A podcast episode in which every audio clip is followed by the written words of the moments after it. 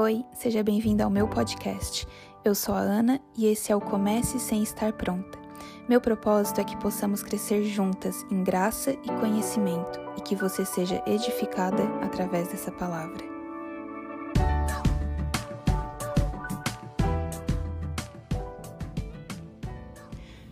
Oi, pessoal, espero que esteja tudo bem com vocês, que vocês tenham tido uma boa virada de ano. E hoje eu queria que a gente conversasse um pouquinho exatamente sobre esse assunto, sobre algo que Deus ministrou no meu coração enquanto eu estava começando a preparar as minhas resoluções para esse ano.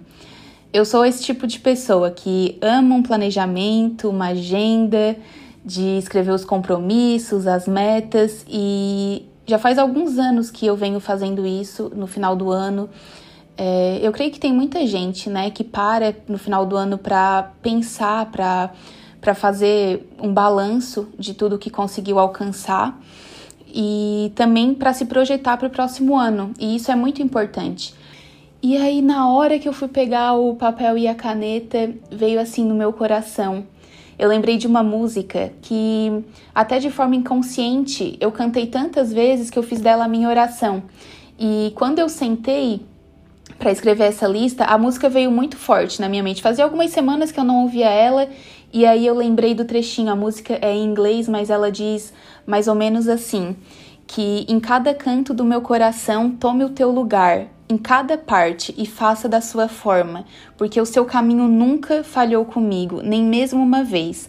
Mesmo que me custe tudo, eu continuarei seguindo conforme a tua direção. Qualquer que for o seu plano, você fará com que isso aconteça. Aleluia.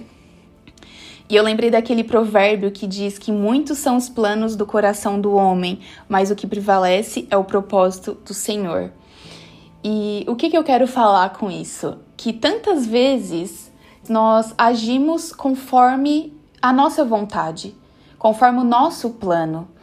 E naquela hora o Espírito Santo soprou no meu coração, soprou no meu ouvido, para que os meus planos estejam alinhados com a vontade de Deus.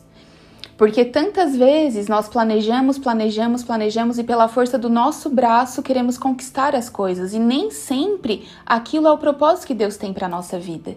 E aí eu comecei a meditar um pouquinho sobre o que a palavra diz a respeito dos planos de Deus e lá em Jeremias nos diz, né, pois eu bem sei o plano que tenho para vós, planos de paz, não de guerra, para te dar um futuro e esperança. Então a palavra é repleta de passagens onde nos mostram os propósitos de Deus para nossa vida.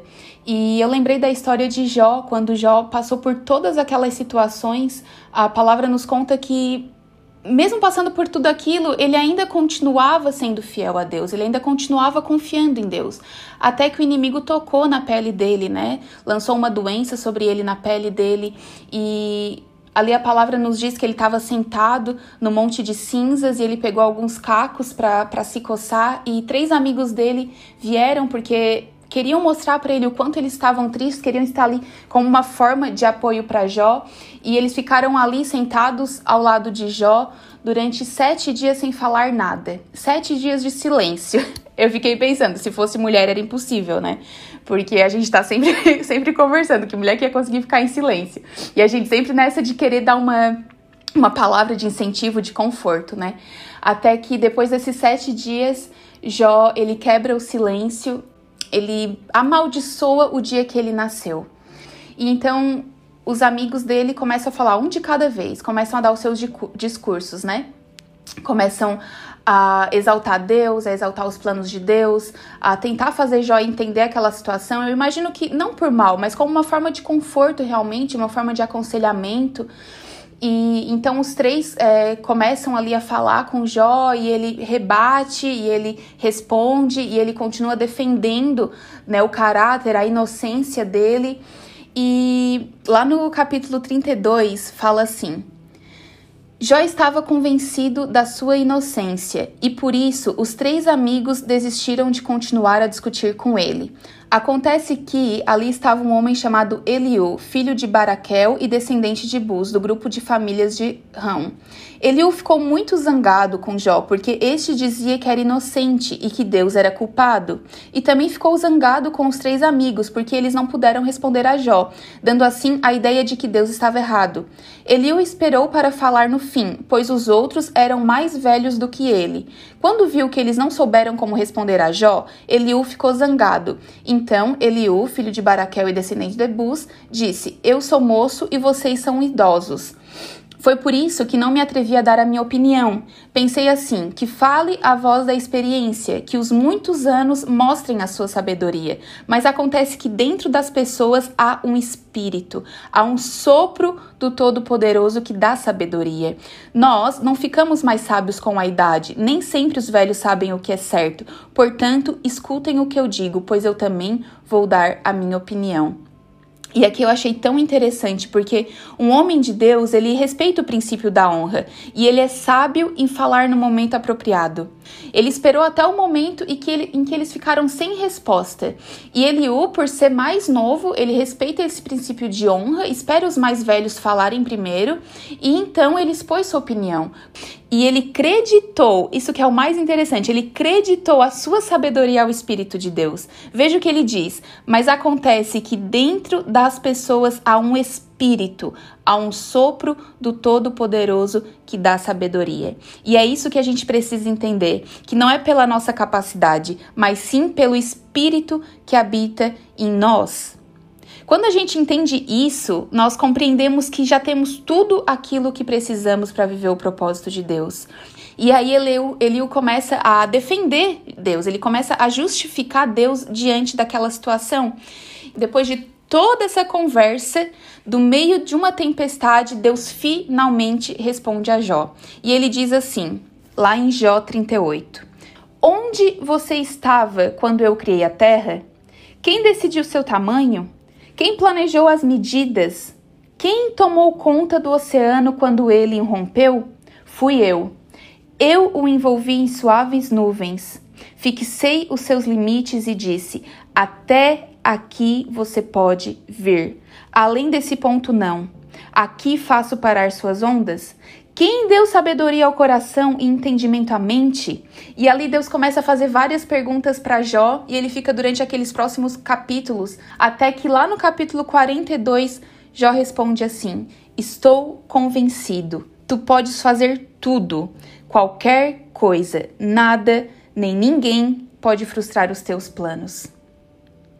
Muitas vezes nós estamos diante de situações onde nós questionamos a Deus, esse último ano foi um ano bem difícil.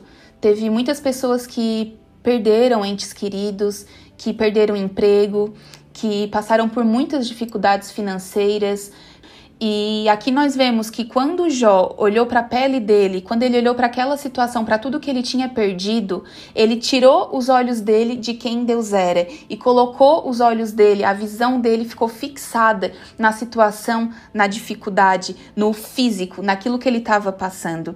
E muitas vezes é isso que acontece. Quando a gente para e começa a olhar para a nossa dificuldade, ela ofusca o poder de Deus na nossa vida. A gente deixa de confiar de que Deus é capaz de restaurar aquela situação, de mudar, de fazer algo novo, de transformar totalmente, mas nós precisamos entender, ter esse encontro, porque aqui nós vemos que a partir do momento que Deus se revela a Jó, Jó se depara com a realidade de quem Deus é e então ele conclui: nada pode frustrar os teus planos. O salmista Davi declara lá no Salmos 40 assim: Esperei com paciência pelo Senhor. Ele se voltou para mim e ouviu meu clamor. Tirou-me de poço de desespero, de um atoleiro de lama. Pôs os meus pés sobre uma rocha e firmou os meus passos. Deu-me um novo cântico para entoar, um hino de louvor a nosso Deus. Muitos verão o que ele fez, temerão e confiarão no Senhor. Como é feliz o que confia no Senhor, que não depende dos arrogantes, nem dos que se desviam para a mentira. Senhor meu Deus, tu nos fizestes muitas maravilhas, e teus planos para nós são tantos que não se pode contá-los. Não há ninguém igual a ti. Se eu tentasse relatar todos os teus feitos, jamais chegaria ao fim.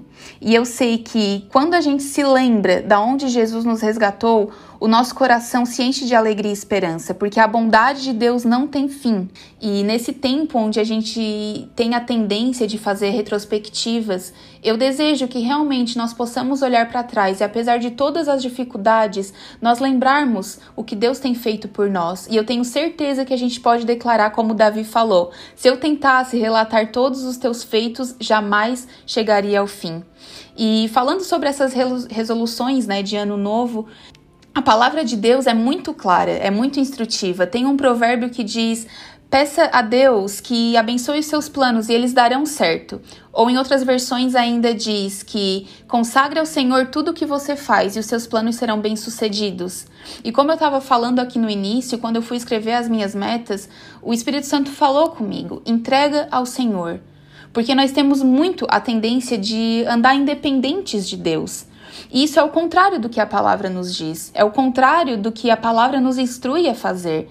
A palavra nos diz que nós podemos confiar e descansar. O que é descansar? Descansar é deixar Deus fazer também, é colocar no controle de Deus. Então entrega, confia. Por isso é tão importante que a gente conheça a palavra, porque a palavra é um guia para a nossa vida. E aí eu lembrei de uma situação muito engraçada, porque nós muitas vezes, como seres humanos, né, enfim, é, a gente está sempre buscando viver algo melhor, né? Buscando ter uma melhor condição, buscando dar uma melhor condição para nossa família, ter mais conforto, né? Pensando nisso, pensando no nosso futuro. E aí eu lembro que uma vez o meu marido e eu, a gente estava conversando a respeito disso e nós moramos fora já tem algum tempo, né? E eu estava conversando com uma amiga que morava em um outro país e eu falei: "Ai, vida, olha, é, lá naquele país X dá para fazer tanto de dinheiro, de repente se a gente vai, fica lá um ano e aí a gente volta e compra a nossa casa e, e continua a construir a nossa vida aqui, o que que tu acha, não sei o que. E aí a gente começou a conversar sobre isso, ele falou de um outro lugar também e e tudo bem, fomos dormir e no outro dia eu acordei fui fazer meu devocional e a palavra que eu li é lá de Tiago. E a palavra é tão clara, porque na hora que eu abri aquela palavra eu, eu tive que rir. Tive que rir porque foi uma, uma resposta instantânea, assim, de Deus, né? E diz assim, lá em Tiago 4. Agora escutem vocês que dizem: hoje ou amanhã iremos a tal cidade e ali ficaremos um ano fazendo negócios e ganhando muito dinheiro. Vocês não sabem como será a sua vida amanhã, pois vocês são como uma neblina passageira que aparece e logo depois desaparece. O que vocês deveriam dizer é isto: se Deus quiser, estaremos vivos e faremos isso ou aquilo. E Tiago ainda nos diz que a gente não consegue o que quer porque a gente não pede a Deus. E quando a gente pede, a gente não recebe porque os nossos motivos são maus. A gente pede a fim de usar para o nosso próprio benefício. Mas então, como ter os nossos pedidos concedidos, né? A palavra nos diz que Deus resiste aos soberbos, mas dá graça aos humildes. Nós podemos ver diversas vezes onde Deus não resistiu a um coração quebrantado, um coração humilde. E nós podemos ver isso na história de Acabe. Lá no primeiro livro dos reis, nos conta que Acabe tinha um palácio e ao lado desse palácio havia uma plantação de uvas. E um certo dia, Acabe decidiu que ele queria comprar aquela plantação de uvas e fez uma proposta ao dono da terra, que era Nabote. Nabote, porém, ele recusou a proposta do rei porque ele disse que aquela plantação de uva era uma herança familiar, né, princípio de honra. Então, diz, a palavra nos diz que Acabe ficou muito abatido, que ele ficou sem comer, e Jezabel, vendo toda aquela situação, falou para ele: "Tá, mas como assim? Tu é o rei? Não, deixa que eu vou resolver isso." Sabe? Sempre dando aquele jeitinho, né? Deixa que eu que vou resolver, vou colocar minha mão aqui e vou fazer acontecer. Então a palavra nos diz que Jezabel escreve cartas declarando um dia de jejum e pede para colocarem Nabote no lugar de honra. Mas ela também arranjou dois homens de mau caráter para dizerem que Nabote tinha amaldiçoado a Deus. E por conta disso, Nabote foi entregue à morte. Então Acabe toma posse da terra E aí a palavra nos conta que Deus pede para o profeta Elias ir falar com Acabe sobre o destino dele, sobre o que aconteceria com ele e com toda a sua descendência.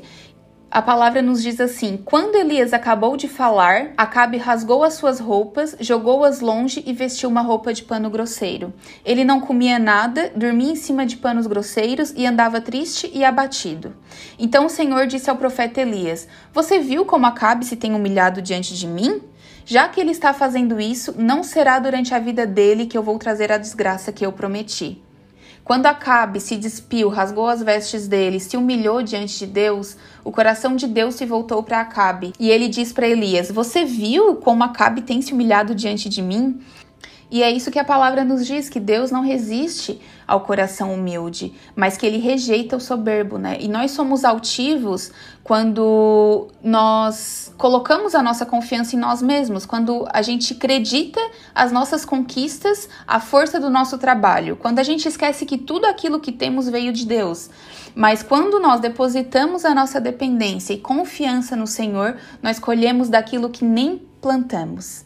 E nós vemos isso por meio da história do povo judeu. Quando eles entraram na terra prometida, lá já havia uma plantação para eles. Lá no livro de Josué diz assim: no dia seguinte ao da Páscoa, neste mesmo dia, eles comeram pães sem fermento e grãos de trigo tostados, produtos daquela terra. Um dia depois de comerem do produto da terra, o maná cessou. Já não havia maná para os israelitas, e naquele mesmo ano eles comeram do fruto da terra de Canaã. Ou seja, naquele mesmo ano eles desfrutaram de uma colheita de algo que eles não haviam plantado. E é isso que nós vivemos quando nós estamos no centro do plano de Deus para a nossa vida. Quando nós estamos vivendo no propósito de Deus, nós desfrutamos de coisas que nós nem mesmo trabalhamos por aquilo, nós colhemos do fruto que nós nem mesmo plantamos. Aleluia!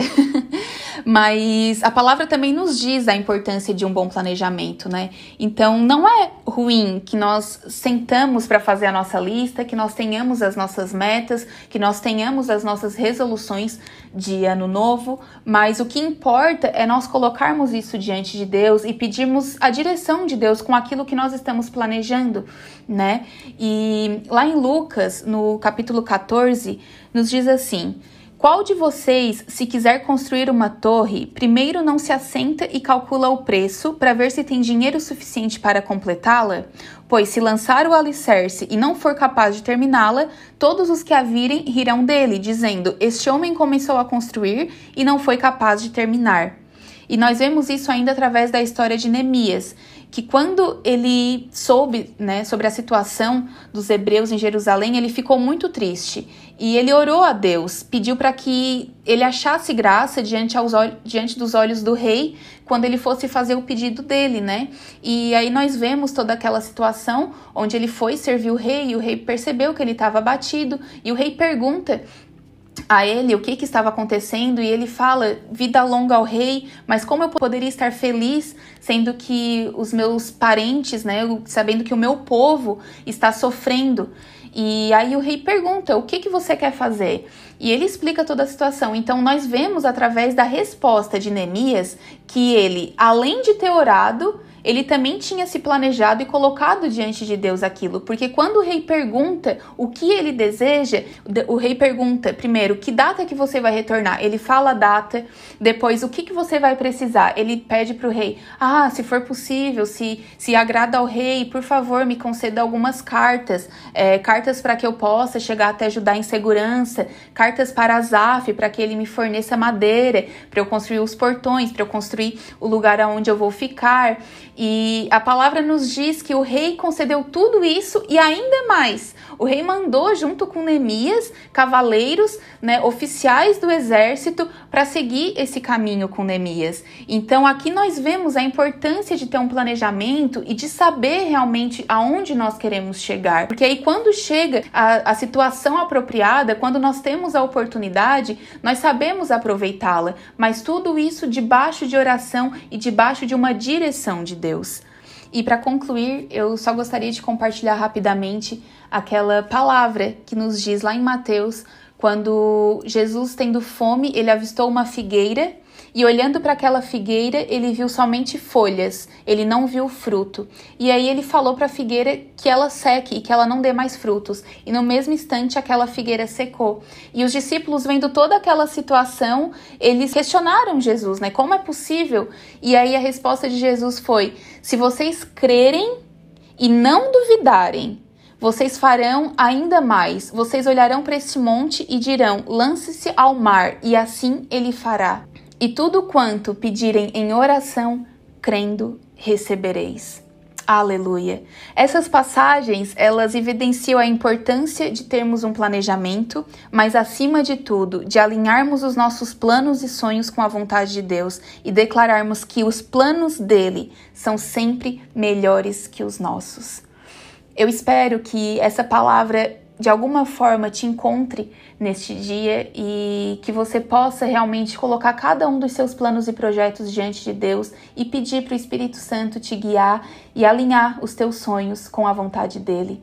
Que 2022 seja um ano incrível para você e sua família, que você desfrute de uma graça abundante sobre a sua vida e viva a boa, perfeita e agradável vontade de Deus. Deus abençoe, até o próximo.